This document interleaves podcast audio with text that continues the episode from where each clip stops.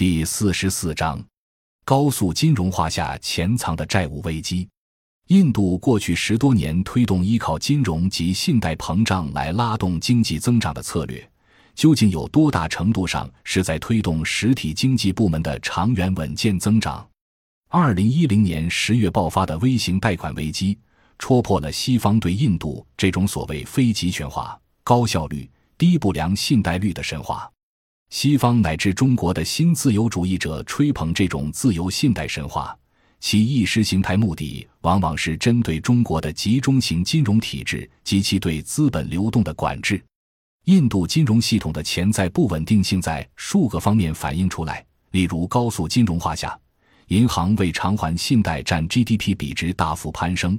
，2007年超越百分之五十，2011年已经达到百分之五十六。如图三杠十所示，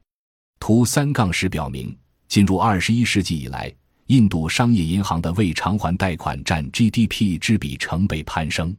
结合图三杠十一显示的信贷结构，我们能看到主要问题在于贷款中占比最高、增长最快的是基本建设贷款。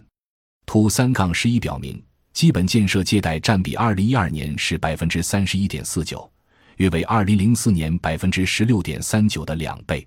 其中，增长相对平稳的是通信，最显著的是电力。其次是交通领域，尽管这些投资增加符合印度发展的客观需求，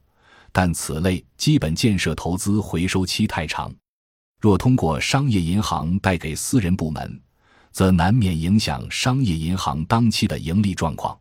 此外，政府若在这种情况下继续推动银行系统及私人部门参与基础建设投资，就会引致银行系统承受过大压力而不稳定。银行要通过资产债务重组以改善账目。